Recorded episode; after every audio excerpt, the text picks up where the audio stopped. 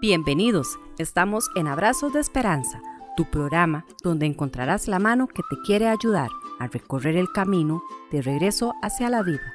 Todo lo que escuches aquí está hecho por madres y padres que sus hijos han partido. Y lo hacemos porque sabemos lo que se siente vivir sin ellos y estamos seguros que ayudándonos unos a otros encontraremos el camino de regreso hacia la paz y la esperanza. Hola, hola. Nuevamente abrimos la ventana que hemos llamado Abrazos de Esperanza y nos alegra muchísimo tener un nuevo programa para todos aquellos que nos eh, acompañen. Les damos las gracias. Hoy les prometemos un, tema que estamos seguros va a ser muy bueno para todos. Eh, antes de todo esto, antes de presentarles el, el tema, hoy les vamos a presentar a los compañeros que nos acompañan. Hoy va a ser desde México y desde Costa Rica. Iniciamos con don Eduardo, por favor. Hola a todos, eh, mi nombre es Eduardo Mena, y mm, soy el padre de una niña que falleció hace unos 12 eh, años. Este, y eh, a raíz de eso, pues hemos caminado en la vida enfrentando, enfrentándonos a eso y aprendiendo nuevas maneras de, de vivir. Este, tengo 61 años y me gusta mucho compartir con otras personas que eh, lidian y eh, tienen que trabajar con estos temas. Bienvenido, don Eduardo. Muchas gracias. Don Franco. Hola, mi nombre es Franco Pino. Eh, también un padre que, perdió a su hija hace nueve años y hemos estado en el proceso de reencontrarnos, de renacer durante todo este tiempo. Y ahí vamos caminando. Bienvenido, Franco. Desde México, don Nico. Hola, buenas noches. Soy Nicolás Villegas, papá de Dorian. Eh, Dorian ya tiene bastantes años que trascendió y la verdad hoy, hoy lo, lo vivimos de una manera diferente. Yo creo que hemos logrado transformar ese dolor de su partida en amor, esperando que el mensaje de hoy le llegue a quien realmente lo necesite y sea como un abrazo para su alma de esperanza. Gracias. Bienvenido, compañeros. Eh, les damos las gracias por estar con nosotros. Hoy, en esta ocasión, el tema que hemos propuesto conversar, compartir, es qué es lo que nos enseñó la sociedad, qué fue lo que nos procuramos cada uno de nosotros con respecto a lo que es la muerte. Y bueno, en una primera instancia podemos decir que la muerte eh, socialmente es un tabú, es decir, se habla muy poco o nada de ella, como si no existiera. Y lo máximo que se habla, como un decir, es eh, que es lo único seguro que tenemos. Más allá de eso, eh, es muy poco lo que se llega a discutir y más bien cae mal la persona que se mete en el tema de la muerte. Para nosotros eso funcionaba muy bien antes de que un ser amado tan cercano como un hijo se fuera. Podíamos aceptarlo, no fue mi caso, eh, que, que se hablara digamos, de la muerte de un padre, de una madre, de un vecino, de un compañero de trabajo, de quien fuera, menos cercano. Quizá la primera eh, contacto que tengo con la muerte es de una mascota. Más allá de eso, nada. Y en mi familia tampoco. El día que Manry muere, me, encuentro a la muerte de, a los ojos, la veo. Y ahí empieza un algo que no conocía. Y hoy eh, lo que les proponemos a los tres, me incluyo, cuatro, es que, ¿y qué ha pasado con eso? ¿Verdad? ¿Quién, qué sabía yo de la muerte? ¿Y qué me hizo comprender la muerte? ¿Y qué, cómo entiendo hoy la muerte? ¿Quién de ustedes me, aporta el, lo primero? Ok, si querés, eh, empiezo reafirmando eh, parte de lo que has dicho. Antes de la muerte de mi hija, el contacto con la muerte había sido muy poco. Socialmente no hay enseñanza alguna con respecto a la muerte, sino que es como eh, la fatalidad que llega en algún momento. Más bien tiene una connotación negativa eh, normalmente. ¿Por qué? Porque el ser humano castiga con la muerte. Se venga con la muerte. Nuestro Dios, el que, con el que me enseñaron a mí, castiga con la muerte. Ok. Entonces, desde luego, la connotación inconsciente que uno desarrolla es negativa. Luego, los cementerios no son atractivos, o por lo menos cuando yo crecía eran todos estos blancos llenos de, estatuas lúgubres y un poco fantasmagóricas, y ni siquiera la iglesia donde se hacían casi todos los eh, funerales, sumamente lúgubre. y, el, y la ceremonia también religiosa, triste, eh, fatalista. Entonces no hay ninguna, nada que impulse a tratar de aprender sobre la muerte. Más bien todos tratamos de esquivarla. Y cuando alguien decía, cuando yo me muera, me acuerdo de mi abuela decir eso, ¿qué era lo que alguien de la familia salía diciendo? No hables de eso. Todavía tenés mucho tiempo. La señora tenía 85, 88 años. Y todavía le decíamos, no hables de eso. Como si le quedaran muchísimos. Correcto. Eh, y así creo yo que la gran mayoría de los que vivimos en Occidente lidiamos con la muerte. El día que nos toca que nuestro hijo fallezca, como vos decís, nos topamos a la muerte de frente. Y, no sabemos prácticamente nada de ella. Nico, a mí me gustaría saber cómo veías vos la muerte eh, siendo alguien que creció en, México y por lo que nosotros sabemos, ven, al menos a nivel, digo yo, cultural, de alguna, de alguna manera diferente. ¿Qué, me dice usted de todo eso? Sí, claro. Eh, eh, fíjate, al principio yo creo que vamos creciendo con la creencia de que primero van a morir nuestros abuelos, luego nuestros padres, posteriormente nosotros y, y, luego nuestros hijos, así sucesivamente, ¿no? Toda como viene en, en, ese orden. Cuando muere nuestro hijo, se rompe e, esa creencia y ese orden, y a partir de ahí es cuando lo empezamos a, a vivir de otra manera. Eh, culturalmente en México se, se celebra el 2 de noviembre el Día de la Muerte, de los Muertos. Eh, decimos aquí que los mexicanos nos reímos de la muerte, pero cuando se muere Dorian, pues realmente no te ríes, lloras, porque si realmente lo empiezas a vivir de una manera que no sabes ni cómo. Y ahí es donde cambia todo ese concepto de desde la creencia de que primero van a morir los, los adultos y, nadie te dice nunca que puede morir un niño en, en, ese, en ese tiempo, ¿no? Entonces sí, sí es, es un poco difícil el comienzo de, este camino. Termina siendo como una sorpresa, ¿no? Eh, bienvenida a la muerte o, malvenida. ¿Qué, dice don Eduardo? Bueno, quisiera agregar a eso que ya ustedes han aportado eh, algunas cositas más que me, me, parece que a mí me enseñó la sociedad de hacer respecto de la muerte hasta antes de tener que enfrentarme con ella. Eh, otra, otro aspecto creo yo que, que, nos han enseñado, por lo menos en nuestro, en nuestro medio, es que la muerte es como, un como un ser. De hecho, de hecho, en las películas, ¿verdad? Tiene, está personificado, tiene, tiene una imagen y tiene unas características lubres y, ¿verdad? claro. Si nosotros la vemos en una película, sabemos que esa es la muerte. Claro. ¿Ok? Entonces está personificada. Eso es otra cosa que nos han enseñado en la sociedad. La muerte es un ser. Y entonces uno tiene miedo a la muerte tiene miedo que te llegue por detrás. No quieres ir al cementerio porque ahí está la muerte. Tienes que tenerle miedo, ¿eh? ¿Verdad? Sí, hay que tenerle miedo. Si vas al cementerio te puede salir la muerte. O sea, tenemos miedo. Claro. Eso es una. Eh, es un ser. Eh, la otra cosa que creo también que eh, me, ha enseñado, me enseñó a la sociedad respecto de la muerte, es que la muerte es una, una separación, ¿verdad?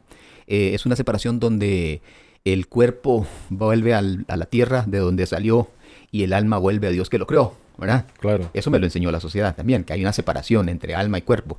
Y por ende, este, pareciera que con esa separación eh, que se da con la muerte de nuestros hijos, ¿verdad? Nosotros perdemos el contacto o perdemos como el derecho de tener esa relación o ese acercamiento con ese ser que se separó y se fue al cielo, donde está bien, donde está feliz, donde estaba... No, está, no está bien tener una relación con ellos. No está bien, donde él está bien.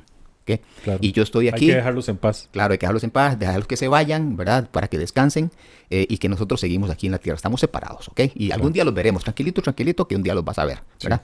Pero por ahora. Es eso es en el mejor de los casos, ¿verdad? Sí, sí, sí. Por ahora, déjalo quedito. Déjalo que descanse y ya no lo sigas molestando. Deja de llorar y deja, Claro. Eso es otra cosa que me ha enseñado, esa separación. Eh, otra cosa más que es, me parece un poco más eh, trágica, como, como decías, es, el, es que la muerte es como una aniquilación. ¿Verdad? Es decir, eh, con la muerte todo se acaba. Todos los sueños que vos tenías de, de, la preparación académica de tu hijo, que fuera un profesional, que tuviera una empresa, que tuviera un trabajo internacional. Sí, lo que fuera. Que tu hija que se iba a casar y que te iba a tener un matrimonio, iba a tener hijos, iba a tener un hogar. Todo eso eh, se acabó. La muerte lo aniquiló. Eso ya no, o sea, fue una aniquilación total.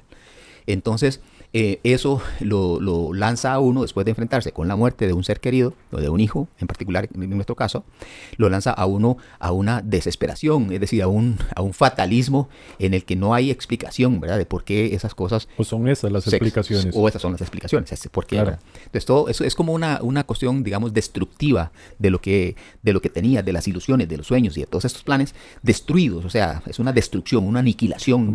es como enojarse y despedazar un cuadro que estabas haciendo y ya después no tienes el cuadro. o sea, digamos, la, ordenanza social sería queme ese cuadro. Ya no hay nada que pintar ahí. Sí. Entonces, eso es. Y lo último es que eh, pienso yo que a la final se nos enseña que la muerte es, es, como un enemigo. O sea, es alguien que no tiene nada bueno para vos. Y eso es alguien con al quien hay que, digamos, si bien al principio no, no hablas de eso, es tabú, como decías al principio, no tocas el tema, mm, no lo hablas, no lo mencionas y no participas en esas conversaciones, ¿verdad? Eh, en el momento en que estés cerca, porque estás con una enfermedad o estás con una situación en la que la ves, ves como decimos aquí, la pelona de cerca, ¿verdad? Esa pelona es tu enemigo. Y tienes que enfrentarte como un enemigo. Y es tu enemigo que si, si no te lo enfrentas te va a, te va a ganar la batalla, vas a perder la batalla y, y, entonces te va a aplastar, te va a humillar, te va a acabar. Entonces, eh, es un enemigo, es alguien con quien no podemos tener una relación de paz y de tranquilidad, una relación armoniosa, sino que es alguien que tienes que enfrentar siempre. Ok, ok. Eso es lo que me enseñó a mí, no sé. Bueno, yo creo que refleja muy bien lo que eventualmente eh, yo pudiera haber dicho. A mí me parece que sí, como decía al principio, si tuve algún contacto con la muerte fue con la mascota y no se habló nada de eso. Había que dormirlo, ya estaba muy viejo, etcétera, ¿verdad? todo eso fue muy traumático. Pero se fue el, e, ese, ese, ese perro amado, porque sí lo era, muy amado, y no se habló más nada de eso. Nada de nada, no se tomó quizá como ejemplo de eventual de las eventuales muertes que iban a seguir, porque por supuesto iban a seguir. Y, tampoco es que voy a culpar a mi familia, porque no hay nada extraño en ese, en ese forma de abordar la muerte de una mascota. Era así. Cuando muere mi tía, que fue años después, eh, me llevaron para que me despidiera.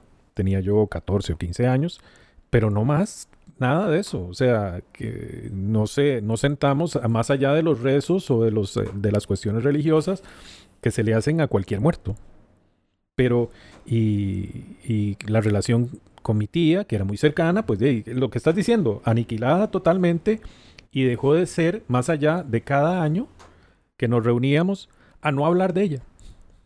¿Verdad? Nos reuníamos, se tomaban unos cafés, quizá alguien comía algo, decía un par de chistes y se acababa. Eh, no creo que sea diferente en diferentes familias, o sea, eh, es común, al menos en Costa Rica, que sea así. Nos reunimos porque aquella persona cumple un año de haber partido, pero no se habla de ella. No, está completamente ausente en ese día. Quizá el día que, que debiéramos de recordar quién fue, cómo fue conmigo, etc. Hace nada de esa tía que estoy hablando, puse un par de cosas en una de las redes sociales, uno de los hijos lo vio y empezamos a conversar de, esa, de, de ella su mamá, de ella mi tía. Él estaba muy chiquillo cuando mi tía murió y bueno, ahora tengo muchos más cosas que decir con respecto de alguien que partió. No le temo hablar de eso. Y él se dio permiso de hablar de eso. Ni que hablar de los hijos, ¿verdad? Porque una cosa es una tía, una cosa es un hijo. Y la gente nos teme. Nico, ¿quieres participar?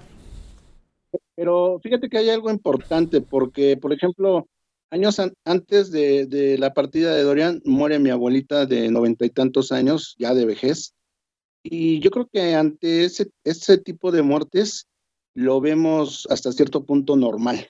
Porque sí, sí, yo la amaba, yo la quería, le lloré y todo, pero me sentía en paz con ella y todo. Entonces, yo creo que las muertes normales las, las aceptamos con, con mayor facilidad el, el, aquí lo que te cambia totalmente todo un esquema, toda una vida es, es la muerte de un hijo, porque a partir de ahí tienes que empezar un camino diferente, tienes que, ver qué vas a hacer, cómo vas a continuar.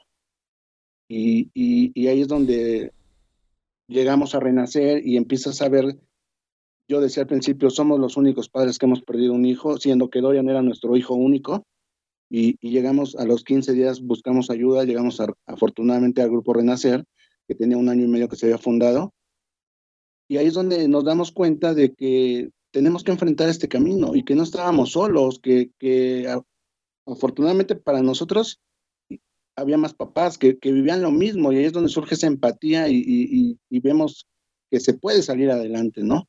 Que, que, la muerte no es, al principio podemos pensar, en el caso de nosotros que perdimos un hijo, de, de, de todos los padres que perdemos un hijo, podemos incluso pensar que la muerte es una tragedia, es una desgracia, es una maldición y, muchos adjetivos más negativos.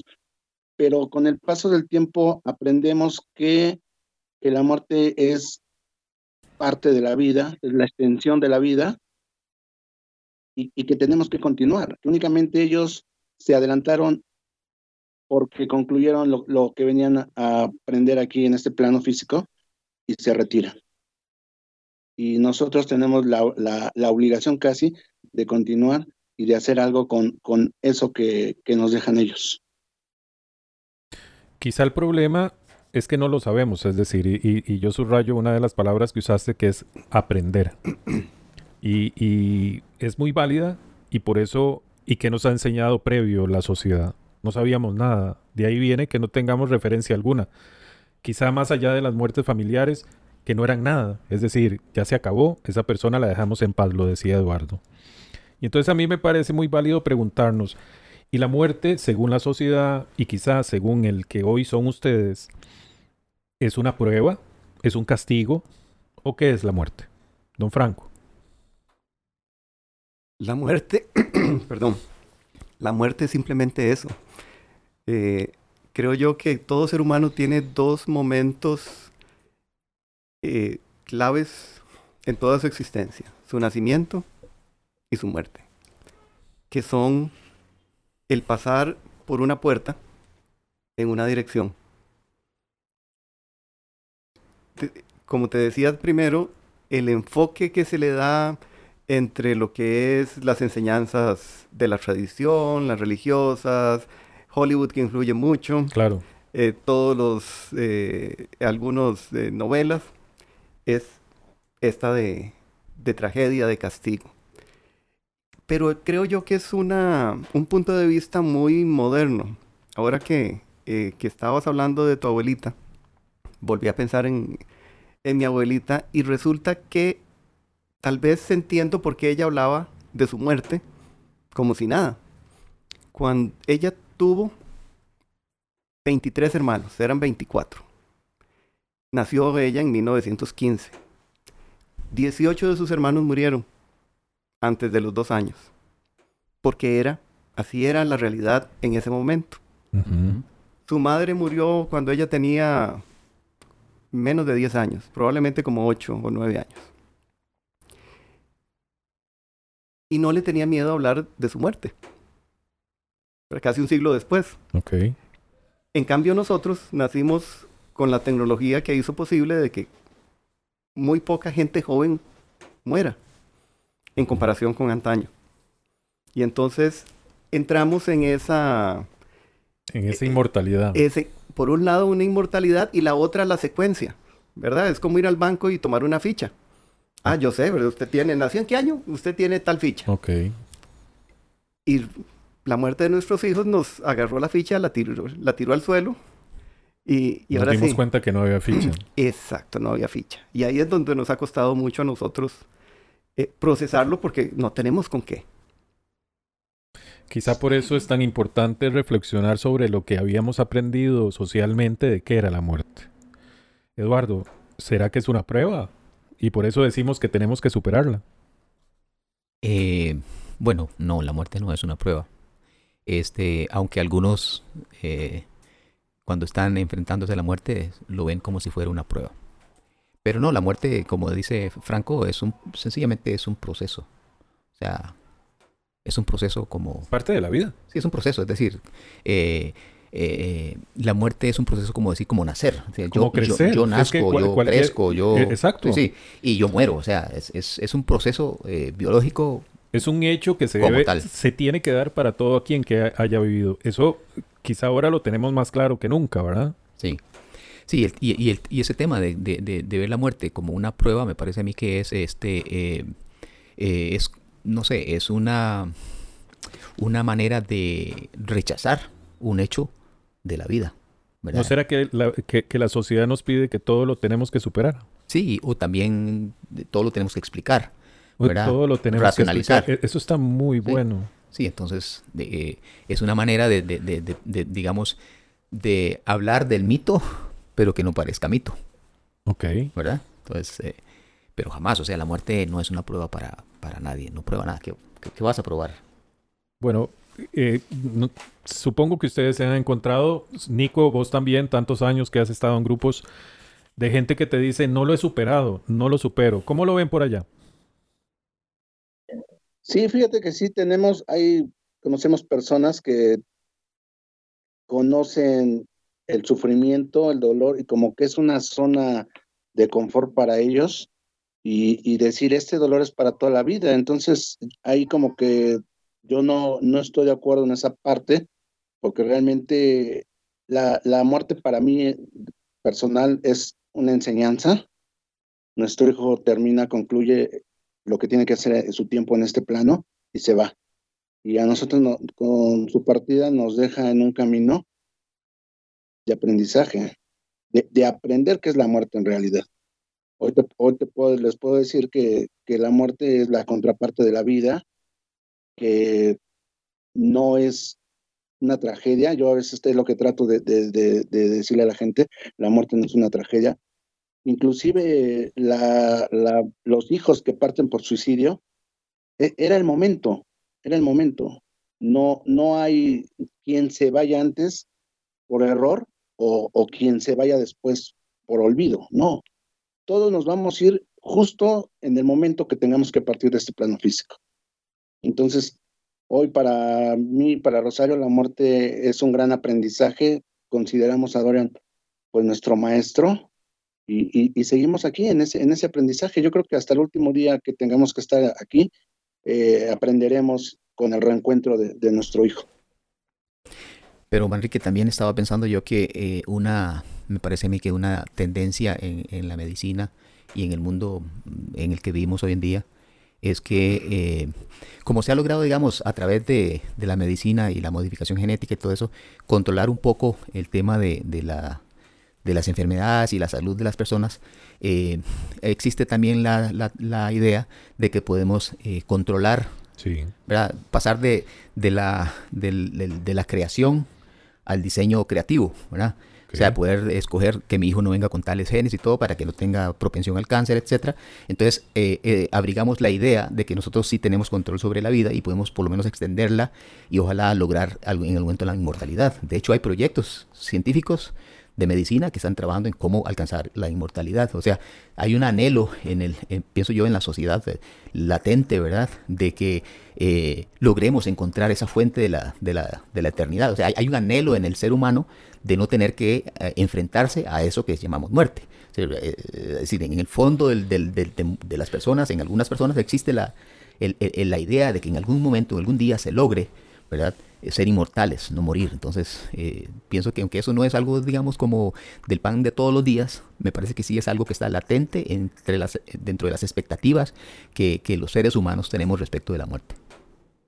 Hablas de expectativas y todos tenemos, eh, y, y si nos vamos al mundo estadístico, dice que, que por lo menos aquí los de Costa Rica tenemos al menos 78 años de expectativa de vida. Mi muchacho se fue a sus 14. Y bueno, la gran sorpresa, los hijos mueren. Jamás lo hubiera pensado. Y, y esto me hace y me ha hecho reflexionar eh, cientos de horas en todo este camino.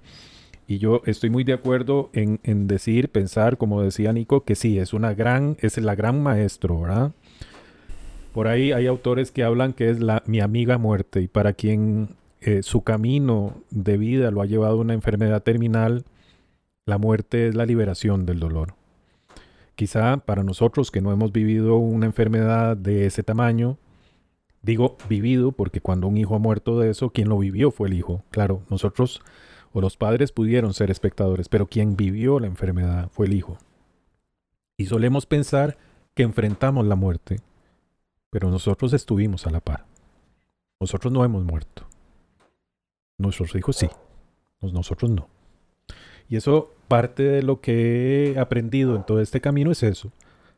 Porque de alguna manera la sociedad nos vuelve a ver y somos seres eh, diferentes, causamos temor, no saben cómo, eh, cómo hablarnos. Pero más allá de ese conflicto que se hace con los demás, es nosotros y cómo manejamos ese conflicto. Porque ya ahora sí no pertenecemos a la sociedad de la gente que pensaba que la muerte era la, eh, extinción, que era lo que nos decía Eduardo. ¿Cómo manejar eso? ¿Cómo, cómo me acomodo a esa nueva forma de vida? Era, qué interesante, porque eh, en esa línea, después de la muerte de Beatriz, queda lo primero que logré aprender de la muerte fue a no tenerle miedo. De repente, un día me dice. Si algo me cae un rayo, me pasa el tren por encima, que sea así. No, no me, eh, me toquen eh, cuando me toque. Ah, estoy dispuesto a aceptarlo. Que era muy diferente a unos meses antes decir, puña, si tengo un accidente, si me asaltan. Yo te oí decir a vos alguna vez, cuando hemos conversado, que jugabas con la idea de, mm, digamos, de la exterminación, ¿verdad? Tu muerte, fin de, lo, de todo, ¿verdad? Correcto. Era, dentro de las posibilidades que yo veía, era, bueno, tal vez morimos y nuestros átomos se disuelven, nuestra energía es absorbida por otras... Eh, sí, sí, por, la naturaleza. por la naturaleza y hasta ahí llegamos no es que creía firmemente en eso, pero era una posibilidad eh, muy plausible eh, desde mi punto de vista. Cambió todo después de la muerte de Beatriz. A mí me parece súper valioso lo que decías de tu abuela. Y tomo algo que vi, eh, un comentario que decía un, un teólogo por ahí que me encontré, ¿verdad? Que decía que en el pasado la gente vivía en una sola habitación y en esa sola habitación sucedía todo incluyendo el nacimiento, incluyendo la muerte. Entonces toda la familia le decía a Dios a quienes partían. Y tenían una visión muy diferente de la muerte. Nosotros la muerte, ya dijimos, ¿verdad? Lejana, eh, enemiga, eh, personalizada en, una, en un ser eh, malévolo inclusive, oscuro, que eso nos lo vendió la sociedad, Hollywood decía Franco. Pero ¿y cómo, cómo vamos más allá de eso, don Eduardo? Bueno, yo, yo creo que este, cuando uno se enfrenta a una muerte, digamos, eh, inaceptable, ¿verdad? Dentro de todos los términos que conocíamos y todo lo que sabíamos de, respecto de la muerte, le, se ve confrontado con, con la tarea de desarmar todos esos conocimientos previos. Todos los prejuicios. Sí, todo eso que conocíamos, que dijimos ahora, que es lo que la sociedad nos enseñó hasta la muerte de nuestros hijos, todo eso hay que, como dicen... Eso sí hay que desecharlo. Hay que, hay que deconstruirlo y eh, desarmarlo como un, un, Lego y volver a armarlo, pero este, de una nueva manera, ¿verdad? Entonces, una, una de las cosas creo que hay que desaprender eh, muchas de las cosas que sabíamos. Hay que eh, cuestionarnos y preguntarnos, ¿verdad? Eh, las cosas que sabíamos. De hecho, lo hacemos, ¿verdad? Cuando nos vemos confrontados con la eh, inevitable verdad de que nuestro hijo ha fallecido, o nuestra hija en mi caso, ¿verdad? Nos vemos de obligados a resignarnos a eso, ¿verdad? Y, asumir o esperar nuestra propia muerte, o enfrentarnos a todo eso que, que, traemos, todo ese bagaje, todos esos conocimientos, todas esas enseñanzas, todas esas ideas, todos esos prejuicios, enfrentarnos a ellos y desarmarlos eh, por todos los costados. Es decir, resignarse es seguir viviendo con todos esos prejuicios. Sí, sí, exactamente. Es, decir, la muerte me llegó, me tocó y es, no hay nada que hacer. Aquí sería esperar hasta que me venga la mía. Y entonces, para consuelo, lo vas a ver algún día él. Entonces, estate tranquilo que ese es el regalo. digamos que eso es lo que nos resignamos. Exacto. Es como el popi cuando te llevan al dentista. Exacto, exacto. Entonces, e, es, eso es un camino. ¿Y eso no fue suficiente para vos? No, no, no, es, ese es un camino, ¿verdad? Claro. Pero el otro camino es precisamente, ya que lo tengo de frente, ¿verdad? Vamos a sentarnos y conversar. Vamos a ver si las cosas son como me, como me has dicho. Y entonces metérsele de cabeza y profundizarla y pasarla hasta lograr entenderla desde otra perspectiva, con otras, con un nuevo aprendizaje, un nuevo crecimiento, nuevas, nuevas posibilidades para la vida que queda por delante, ¿verdad? Entonces, yo siento que la, uno se ve enfrentado a la tarea de entender lo que no se puede entender. Me parece a mí que eso es lo que, lo que nos... Y entonces de eso sale todo lo que los otros compañeros están, están, están diciendo, ¿verdad? Que yo he aprendido esto, yo he logrado esto. eso es lo que sale después de eh, coger el otro camino, que es el, no, el de no conformarse, ¿verdad? Este, sino que el de enfrentarse y aprender algo de algo que parece muy trágico, aprender algo y sacar algo para la vida que todavía nos queda por caminar. Eh, Fíjate que quisiera reafirmar un poco lo que dijo, no sé si Franco o este Eduardo, de, de, que le pierdes miedo a la muerte. Aquí en México existe un teatro sensorama donde te tapan los ojos y todo lo vives de puras sensaciones. Y uno de los temas es la muerte, que, prácticamente vives tu propia muerte. Te, te, llevan de la mano, porque todo, todo es sin ver, eh, a manera de que vives en ese momento tu propia muerte. Y lo que me llamó la atención, que justo cuando estoy en ese momento de mi muerte, me sorprendió esa parte de decir, no tengo miedo. O sea, normal. En, otro momento quizás sí me hubiera aterrado decir, ¿cómo voy a morir? No, estaba tan tranquilo y ahí fue donde entendí, dije, oye, qué, qué, qué bueno, ¿no? Porque no sentí, es una experiencia fuerte porque vives tu propia muerte, en, esa obra de teatro que, se llama Sensorama y, la vivencia es real, pero de pronto te das cuenta que no hay temor. Y digo, pues qué bueno, porque el día que llegue el momento de la verdad, pues igual, ahorita lo, lo que comentaba, ¿no? Pues ya, ya estás listo y, te vas a ir, pero con, con ese orgullo de, de haber este, hecho algo, encontrar un sentido a la muerte de tu hijo. Claro, claro. Eh, vamos a hacer una pequeñita pausa eh, para contarles, decirles que se pueden comunicar con nosotros a través de un WhatsApp y el número al cual pueden dirigir eh, preguntas, comentarios, sugerencias es el 506 8684 2745 y para ponerlo en los contactos tienen que ponerle un más antes del 506. Estamos en Abrazos de Esperanza y aquí aprendemos a vivir en el amor. Saludos desde Costa Rica. Soy Adelia Alvarado, la mamá de Juan Carlos Egea, que murió hace cinco años y medio.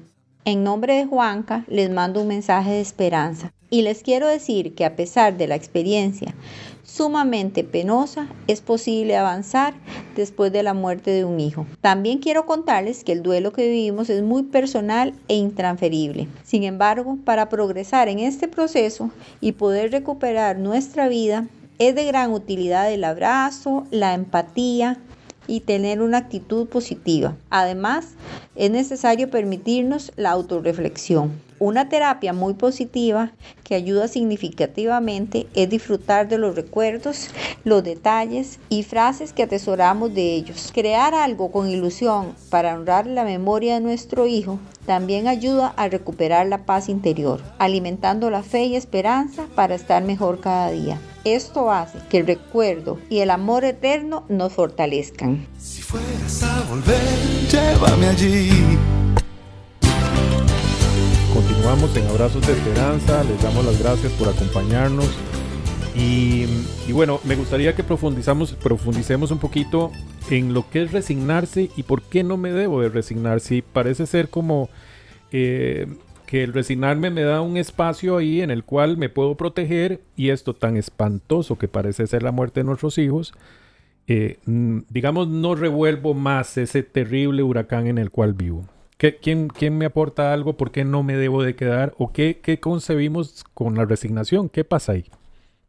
Es que la, resignación, Manrique, es como, como una pausa, o sea, es como poner en pausa la vida, ¿verdad? Y entonces eh, es renunciar a todas las probabilidades, a todas las cosas que... Pero la sociedad nos pide que nos resignemos o no. Pues sí, de alguna manera sí. Hasta nos dan un espacio del pobrecito. Sí, claro. Ok, entonces, es, eh, el, el, problema con la resignación, pienso yo, que es que quien se murió fue el hijo. O sea, no nos morimos nosotros, o sea, murió el otro, la otra persona. No, yo no me he muerto. Entonces, eh, es decir, la resignación lo que hace es, es, ponerme en una pausa de manera que eh, yo renuncio a todas... A vivir. Sí, sí, a todas las probabilidades que, que, tengo por delante, ¿verdad? Este, y entonces eso pues no es justo para el que murió ni para ni para mí que quedo aquí verdad este eh, y ese es el gran problema o sea se, se pierde eh, al, al, al, resignarse se pierde la ilusión por la vida se pierde eh, el, el, deseo de continuar se pierden las ganas de hacer nuevas cosas y de, de, de construir y dejar nuestra propia huella y nuestro propio aporte a lo que nosotros vinimos a hacer aquí. Claro. Y cómo se hace bueno, ahí... ¿O qué significa? ¿Qué significa no resignarse? Quizá metámonos un poquito más ahí. Yo volvería a enfocarlo desde el punto de vista de aprender, de, de, tomarlo como una oportunidad para aprender. El resignarse es entrar en esa pausa y conformarme con decir soy una víctima. Al fin y al cabo también le paso el mensaje a, los, a la gente que está a mi alrededor, vea, yo soy una víctima, trátenme con cariño. Y, y Pobrecito yo. Eh, sí, pobrecito yo. Eh, y algunas veces se puede encontrar una zona de confort ahí.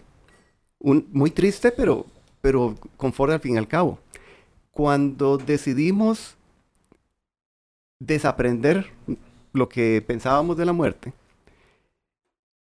y empezar a investigar y, y formarnos una nueva visión eh, del cosmos o de, de la vida, es cuando las cosas empiezan a cambiar de sentido y podemos primero encontrar paz, que es muy importante, pero además de una vez que ya estamos sintiéndonos con paz, podemos crear un nuevo, una nueva persona en nosotros mismos, porque la pregunta que debe hacerse cada persona es ¿para qué quiero yo investigar, pensar en la muerte si ha traído tanta desgracia. Exacto. Y, es muy válido y, la mayor parte de nosotros ha pensado en eso en algún momento. Y la respuesta es, bueno, quiero quedarme ahí, donde, donde todo es gris, o quiero seguir adelante. No sé hacia dónde, pero, pero adelante al fin y al cabo. A mí me parece validísimo preguntarnos si hemos conocido a alguien que resignado vea la vida dulce en el sentido de no haberse desgraciado por haberse resignado. Nico, ¿usted cómo, cómo lo ha visto por allá? Mira, yo creo que el, resignarte es quedarte estático, es, es no aceptar el hecho, lo, que nos toca enfrentar. Sí, sí hay papás que, que, les cuesta mucho trabajo. Yo creo que también es, es como, tiene mucho que ver eh, la personalidad la, de, cada, de cada papá su, su vida, porque a veces venimos arrastrando cosas de atrás y esto nos, nos desencadena muchas cosas. Entonces, el resignarte es quedarte ahí estático, es no querer avanzar. Entonces, sí, sí, a veces es un poco difícil, ya que hoy en la actualidad hay mucha información del tema, hay muchas herramientas, están los grupos Renacer, hay, hay otros grupos también de ayuda en, las redes, existen libros, o sea, información tenemos hoy. No, no basta con decir, me resigno al hecho que pasó y punto. Aquí en México, eh, precisamente del Día de Muertos, decimos que una persona muere cuando realmente la olvidamos. Y yo creo que difícilmente podremos olvidar a, nuestros hijos, ya que era, eran parte esencial de nuestra vida y al contrario, hoy están más vivos que nunca. Y hoy los recordamos quizás más. Y esto que hacemos me parece que es eso, ¿no?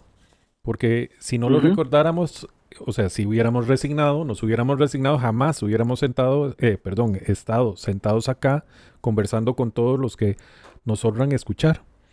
Y yo siento que el presente de Manry es este.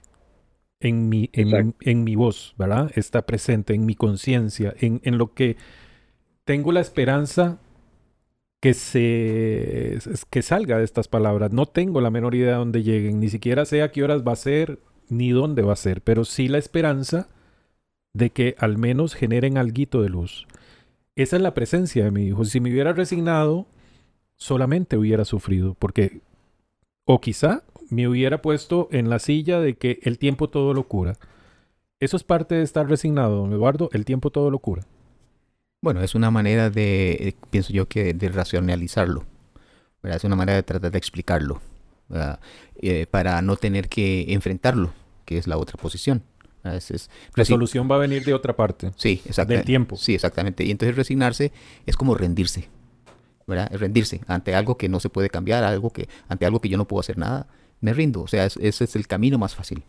Me rindo y es muy fácil no hacer nada. Podríamos decir que es la primera puerta que se abre. Yo pienso que es una de las primeras puertas que se abre. El, rendirse es la primera opción que yo valido y yo considero ante una cosa tan catastrófica y como la muerte de un hijo. Y si te has rendido siempre, ya no vas a poder hacer nada.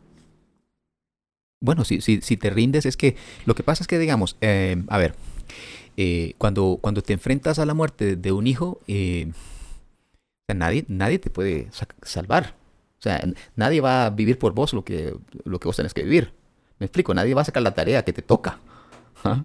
Entonces, cuando yo me rindo, realmente yo renuncio a poder... ¿A vivir? Así, a, a, hacer algo yo.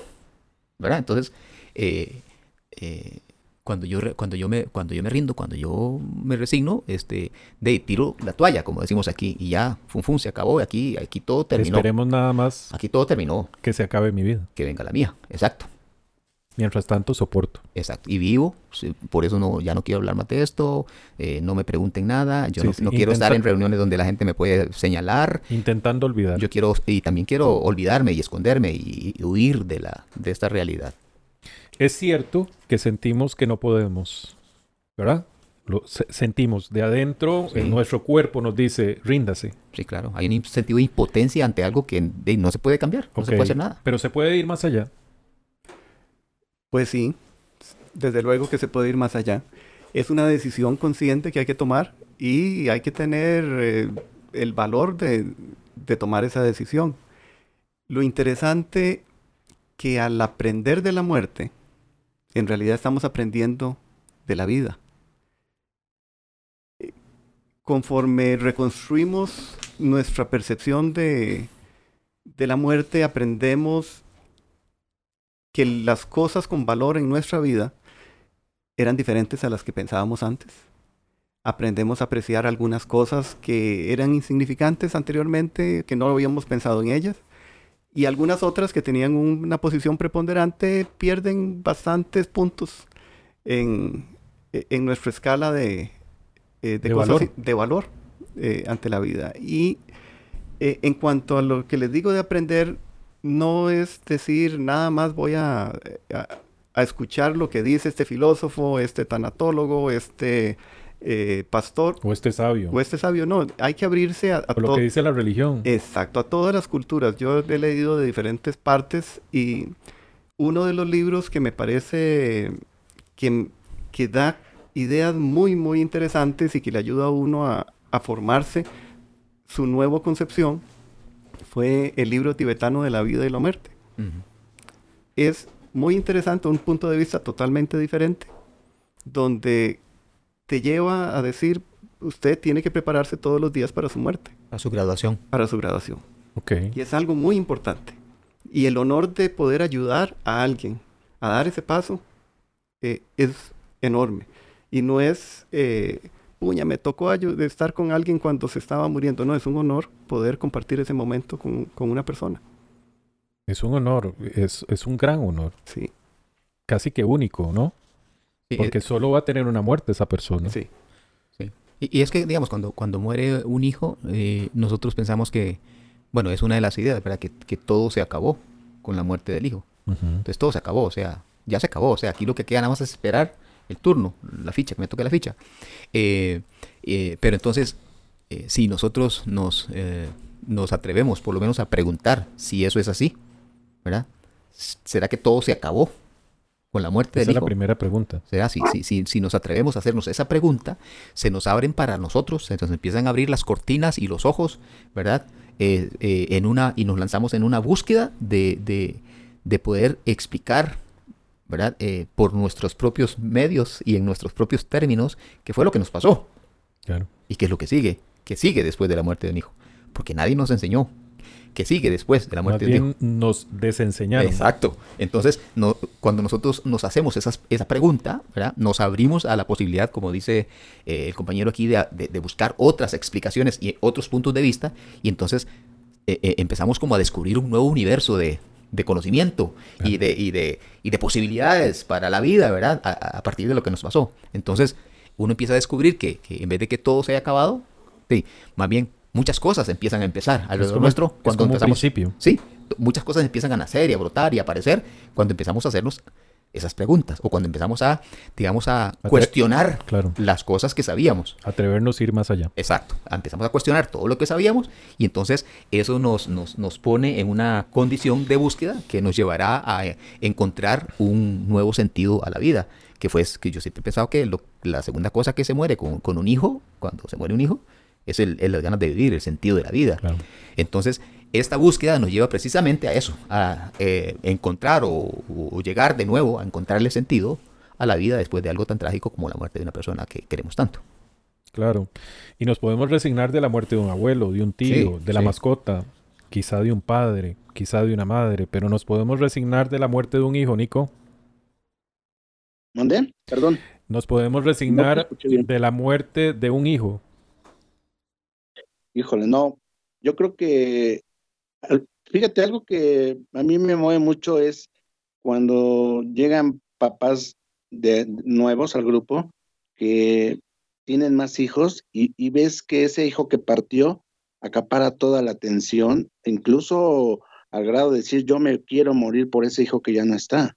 Y es donde no, no entendemos esa parte porque en nuestro caso nosotros ya no, Dorian era nuestro hijo único y aún así nos sentimos con la obligación de salir adelante porque yo tenía a Rosario y Rosario me tenía a mí. Entonces, como que tomados de la mano, decidimos los dos salir adelante, no, no tomarlo como una resignación de decir, ¿sabes qué? Pues ya pasó, ni modo. Este, a ver qué pasa, si podemos volver a tener otro hijo o no.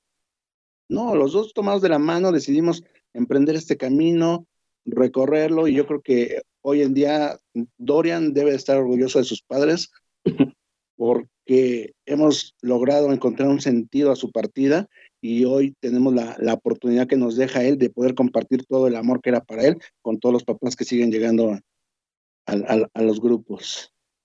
Entonces yo creo que no hay como manera de resignarse. Decías, el tiempo lo puede sanar, no precisamente, es lo que tú hagas con el tiempo lo que te va a sanar al final. Pero, pero yo, una paz total. Pero yo sí, sí conozco padres que eh, se han resignado a la muerte de sus hijos. Yo también. Yo tengo un tío que su, su, hijo se llamaba igual que yo, Eduardo Mena, su, y murió hace como, no sé, 40 años. Ellos nunca más hablaron de su hijo y, y han vivido el dolor, tal vez no con la misma intensidad que vivían al principio, pero por todos estos años. Y no hasta el día de hoy no, no, no, no hablan de estas cosas, como nosotros lo hacemos, con esta libertad. Desapareció. Sí. Eduardo Mena desapareció. Exacto. Un hijo se merece desaparecer. Nadie se merece desaparecer, Manrique. ¿Y por qué no? Pero yo creo que se, pierden esa gran oportunidad de, al no vivir la, la muerte de su hijo, de, de, no, de no vivir el, el amor en todo lo que es eh, su esplendor, ¿eh? porque yo creo que la muerte de nuestros hijos, los que lo, lo vivimos, lo hablamos, eh, tenemos oportunidad de vivir el amor, el amor incondicional a, todo lo que da, ¿eh? Y el cerrar mi corazón, el cerrar el cuarto, el no volver a hablar, pues te va a dar derecho a una vida fría, triste, apática, de enojo, y, así podrás vivir. Y, muchos años. Conocemos una mamá que de 20, 20, años al menos tenemos conocimiento, 22 años acaba de cumplir, que desde que murió su hijo, jamás aceptó que su hijo murió. Y, yo les puedo decir, la conozco, la invité al grupo, fue una vez, dijo, no, esto no es para mí, yo quiero seguir sufriendo, prácticamente así lo, lo dijo, y es una mujer muerta en vida, entonces no se vale morirse con, con, con los hijos. Como dice o trocero. Entonces, e, e, ella está muerta en vida. Entonces, imagínate, cuando venga la muerte va a decir, uy, vengo por este hilacho, pues ya mejor lo hubiera dejado ahí, botado, porque realmente ni vale la pena llevarme este hilacho que está aquí. Ya está más muerta que vida. Bueno, que nos pesque la vida vivos, ¿verdad? Haciendo. Exacto. Que nos pesque la muerte bailando. bailando en honor a nuestros hijos. Y, para meterme más ahí, para meternos más ahí, eh, Nico nos decía hace un rato que hay papás que dicen que este dolor es para toda la vida.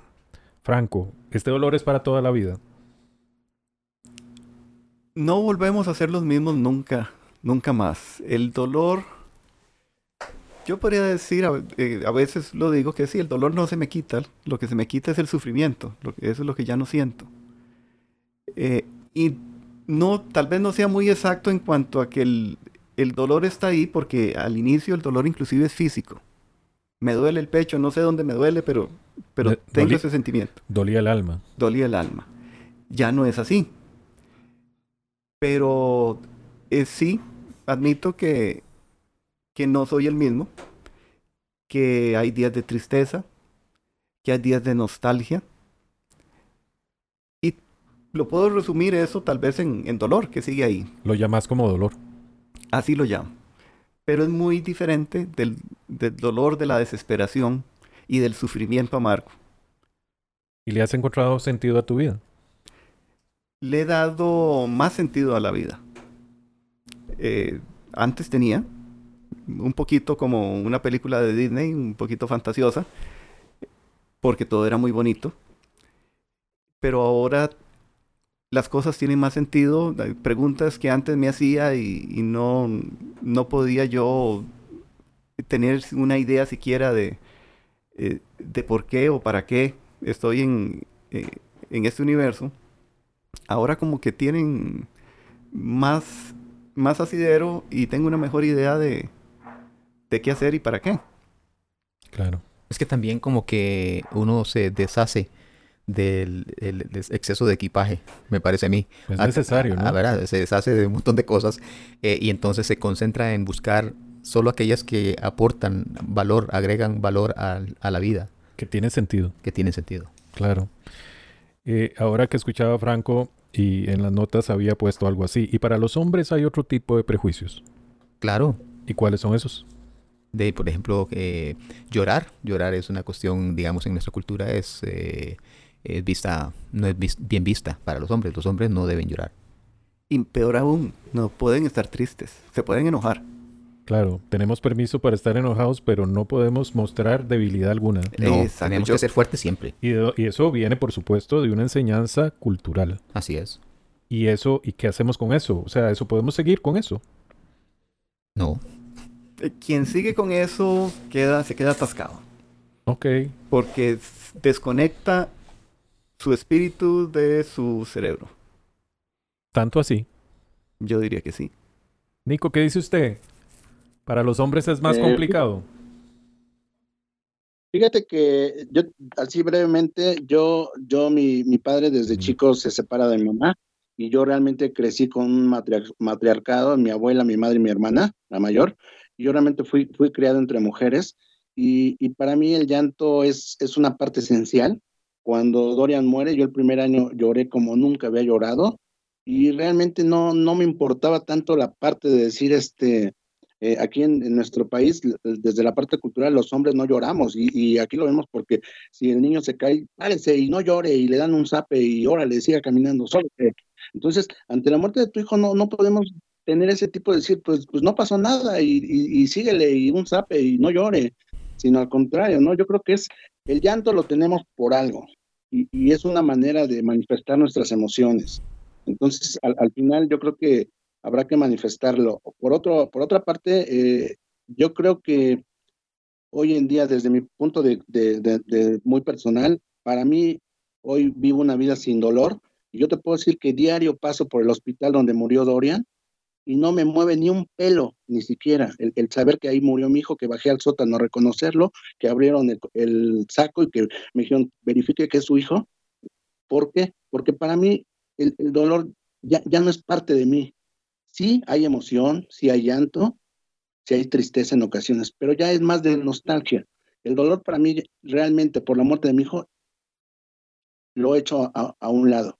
Al pasar diario por donde él murió y, ni siquiera tener un, y si llegara a pensar que lo que vivía ahí, lo único que en ese momento hago transmutar mi pensamiento en decir, hijo, te amo, te amo, te amo, te amo. realmente a veces paso y ni siquiera me acuerdo de que ahí murió mi hijo. Entonces, no quiere decir que ya lo olvidé, no quiere decir que, que no, pero yo creo que aprendemos a, hacer esa transformación de dolor por amor. Y como hoy tenemos la fortuna de seguir compartiendo en, tres grupos y con mucha gente todo esto que hemos aprendido, pues es una manera de seguir dando amor. Y, yo realmente hoy, hoy, hoy lo vemos así. Entonces, es parte del dolor, al menos para nosotros, ya no, ya no es parte de, de, nuestra vida. Entonces, sí, este, pues sí, es respetable la, lo, lo, que cada quien pueda vivir, ¿no? Claro, claro. A mí me parece, desde mi, desde mi camino, puedo decir que yo veía dos caminos, dos, dos opciones. Resignarme, tristeza, una, un sufrimiento eterno, porque la muerte de un hijo no se acaba. Todos los días eh, estará ahí, al menos tocará la puerta un instante en la vida. Y eso lo puedes tomar desde, desde, desde el dolor, o desde el amor. Me parece que, que Nico lo, lo, habla bien claro. De vez en cuando llega días en que uno quizá humanamente quisiera verlo, tocarlo, etc. Y eso genera un poquito de, nostalgia. O ves por ahí algún chico, una chica eh, que, que, que, te evoca aquel niño maravilloso que tuviste. Y sí, pero, pero eso ya no es eh, aquel tiempo de dolor eterno que uno no sabía ni, no cabía en esta vida y nos pone ante un gran reto, ya lo decían los compañeros. Eh, yo quería contarles, y solo para, eh, porque nos sentimos muy solos cuando nuestros hijos parten, ese, ese instante terrible que es su último aliento. Pero el día que nuestros hijos murieron, murieron 155 mil personas en el mundo. Y sentimos que fuimos únicos, que nuestros hijos fueron únicos. Y claro que por supuesto eran un ser único, pero en a donde van las personas que parten había una gran fila y nosotros nos estábamos recién dando cuenta. Estamos concluyendo eh, este programa. A mí me gustaría pedirles que desde su perspectiva generen una conclusión para quien nos acompañaron. Eduardo. Bueno, quisiera terminar con una frase y un ejemplo de algo que pasó con un amigo mío hace poco. Eh, cuando yo viví en Guatemala por cuatro años estudiando, tuve un profesor que, eh, además de ser profesor mío, era fotógrafo y entonces compartíamos esa afición y aprendí mucho de él, compartí mucho con él. Hace 40 años. Eh, unos días, hace unos, meses, como seis meses, recibí una carta de, este amigo diciendo que después de nueve años de luchar con el cáncer, finalmente los doctores le habían dicho que no había nada que hacer. Y entonces él estaba despidiéndose de sus amigos y contándonos cuál había sido su aporte a la vida y que se iba en paz y que se despedía, chao, chao. Yo le escribí inmediatamente una carta diciéndole que recordaba esos tiempos, de que habíamos compartido en Guatemala y que me sentía muy agradecido con la vida por haberlo conocido y estaba muy contento de que podría, podría irse en paz. Eh, y entonces este, me respondió su esposa una semana después diciendo que Jerry había fallecido antes de recibir mi carta. O sea, el hombre escribió la carta y antes de una semana murió, pero eso le dio tiempo para despedirse. Entonces sí hay otras maneras de, quiero decir que sí hay otras maneras de ver la, la muerte y la vida no solamente las cosas que hemos mal aprendido en la vida. Y quisiera terminar con una frase de Rinpoche Rampal, que es el escritor de este libro que, mencionó, que mencionamos ahora. Eh, él dice que eh, él, desde una perspectiva oriental, comparó la manera de ver la vida en Occidente y Oriente, ¿verdad? Y que él se sentía como que en Occidente eh, nosotros, ¿verdad? Respecto de la vida y la muerte, vivimos como si nunca fuéramos a morir y morimos como si nunca hubiéramos vivido. Eh, que eso es una triste realidad, que deberíamos poder cambiar para poder morir como murió Jerry eh, y poder hacer el, pase al otro lado, irnos en paz. Qué bueno. Y, Jerry nos visitó hoy, ¿verdad? Y eso, eso me parece maravilloso. Así como me visitó mi mascota que se llamó, se llama Moro, ¿verdad? Mi tía Ceci, eh, mi abuela Eli, mi hijo Manrio. Nico, ¿qué nos concluís? Este, pues yo nomás quiero concluir que, que los varones eh, se den oportunidad de vivir el proceso de la pérdida de un hijo, porque a veces eh, nos creemos los fuertes, el pilar de la familia, y, a nosotros nos ha tocado eh, ver parejas donde el hombre dice, pues quien necesita la ayuda es ella. Yo ya lo entendí, yo ya lo acepté. Pero realmente nos damos cuenta que no, no, a veces es, es miedo a enfrentar tu dolor, no estamos acostumbrados a compartir nuestro dolor y es lo que a veces, eh, sí, hoy en día los grupos están más abiertos a, los varones, pero todavía como que les cuesta mucho trabajo mm, eh, mostrar sus emociones, mostrar ese dolor, ¿no? Entonces sí, sí la invitación para, para los varones que se acerquen, que hay, hay diferentes maneras de, vivir esto, ¿no? Y, y, al final concluyo con la frase, la muerte no existe, es parte de la vida. Gracias. Franco. Yo quisiera eh, cerrar con, eh, con un comentario eh, que lo he visto en memes aquí y allá, que dice que si no hemos cometido un error, no hemos aprendido nada. Entonces, yo lo quiero extrapolar a nuestra experiencia, que ya que tenemos una experiencia tan dolorosa como la pérdida de un hijo o una hija, es un desperdicio no aprovecharla para aprender algo de ella. Mm. Es un desperdicio de nuestra vida. No de la muerte de ellos, porque eso es su vida, su fin, hicieron lo que deberían hacer, pero sí es un desperdicio de la nuestra, de los años que tenemos por delante. Entonces vale la pena aprovechar este impacto, este golpe, para hacer algo por nosotros. Sí, sí, sí, sin duda. Muy agradecidos a los tres compañeros que nos acompañaron hoy. Yo me, este, me quedo con que hay que decirle sí a la vida y, y, decirle sí por amor a ellos, porque el amor no se acaba, sigue fluyendo y eso no nos lo dijo en la sociedad. Sigo amando a mi hijo. La pregunta es cómo se ama a un hijo que ya no tiene un cuerpo. Sigue siendo espíritu. Esa es la gran pregunta. Y todo esto que hemos dicho es tratar de darle respuesta a esa pregunta, ¿cómo se ama a un ser que ya no tiene cuerpo? Estamos en Abrazos de Esperanza, les damos un, un agradecimiento profundo por habernos acompañado. Eh, cuídense mucho, un abrazo a todos.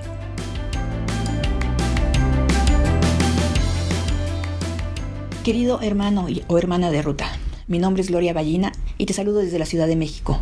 Soy la orgullosa mamá de dos hijos que la vida me prestó. Mi hija terrenal, Paola, hermosa y talentosa diseñadora de pasteles. Y mi hijo celestial, Poncho, quien regresó a casa junto con su amada esposa Silvia el 26 de noviembre de 2017 tras un trágico accidente. Devastada por el duro golpe de perder a mis hijos, Poncho y Silvia, quienes me dejaron un hermoso bebé de 10 meses, decidimos mi esposo y yo buscar ayuda inmediata por el bien del bebé y de nosotros mismos. Afortunadamente, y con la ayuda de Internet, muy pronto mi esposo encontró a quien pronto se convertiría en nuestra fuerza para salir adelante. Encontró algo por renacer. Familia hermosa que con tanto amor nos ha acogido entre sus brazos. Con ellos nos dimos cuenta de que no estamos solos en este camino y que a pesar de que nuestra vida de pronto parece una montaña rusa, en las bajadas siempre encontramos a alguien que nos ayuda a levantarnos y a entender que todo está en orden y en el lugar que le corresponde estar. Y aunque esto es difícil de asumir, en Renacer estamos acompañados por personas que sentimos y vibramos igual que tú. Y aunque de pronto todo se nubla y parece que no volveremos a ver el sol, nuestros queridos seres trascendidos siempre están ahí, iluminando nuestro camino. Renacer nos ha enseñado a transformar el dolor en amor, a transformar el sufrimiento en dulces recuerdos del tiempo compartido con nuestros amados hijos. De verdad no estás solo. Únete a este grupo de ayuda mutua y verás cómo tanto amor se convertirá en la vitamina que te ayudará a darle un sí a la vida a pesar de todo. Y un sí a pensar que cuando nos volvamos a encontrar con nuestros hijos, ellos nos recibirán muy orgullosos por la forma como decidimos honrar su vida con amor y alegría. Te abrazo de corazón a corazón.